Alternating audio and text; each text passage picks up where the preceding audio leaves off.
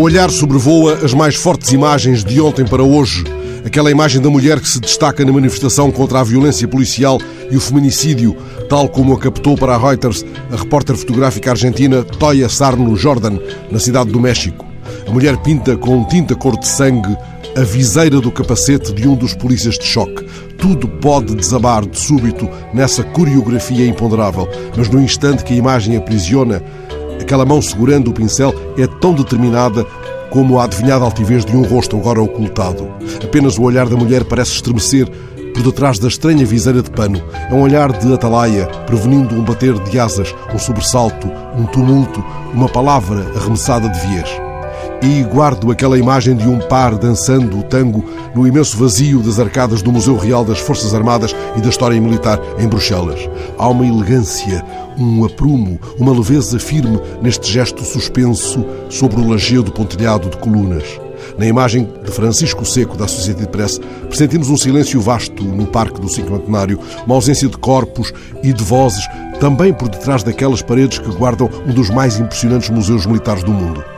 Poucos estarão apreciando lá dentro, naquela hora despovoada, as armaduras, os uniformes, os tanques e os aviões, os canhões, as cenas das trincheiras de outras guerras. Estará, por certo, sem visitantes, a essa hora, o pavilhão das paixões humanas, ali a dois passos, aquele arremedo de templo grego que há mais de meio século Balduíno alugou ao rei Faisal da Arábia Saudita.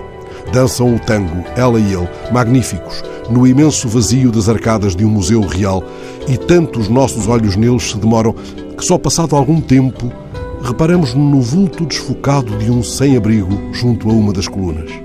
Mas a imagem que verdadeiramente perdurará, passado o sono breve, passadas as horas nobres das notícias e as barreiras da emergência, a imagem diante da qual nenhuma palavra me ampara é esta que vos mostro no sítio eletrónico onde rumo o espanto dos dias. A imagem que Piero Cruciati, da France Press, captou num lar de velhos em Castelo Franco Veneto pode paralisar-nos, secar-nos na boca as palavras, afogar-nos os olhos de lágrimas.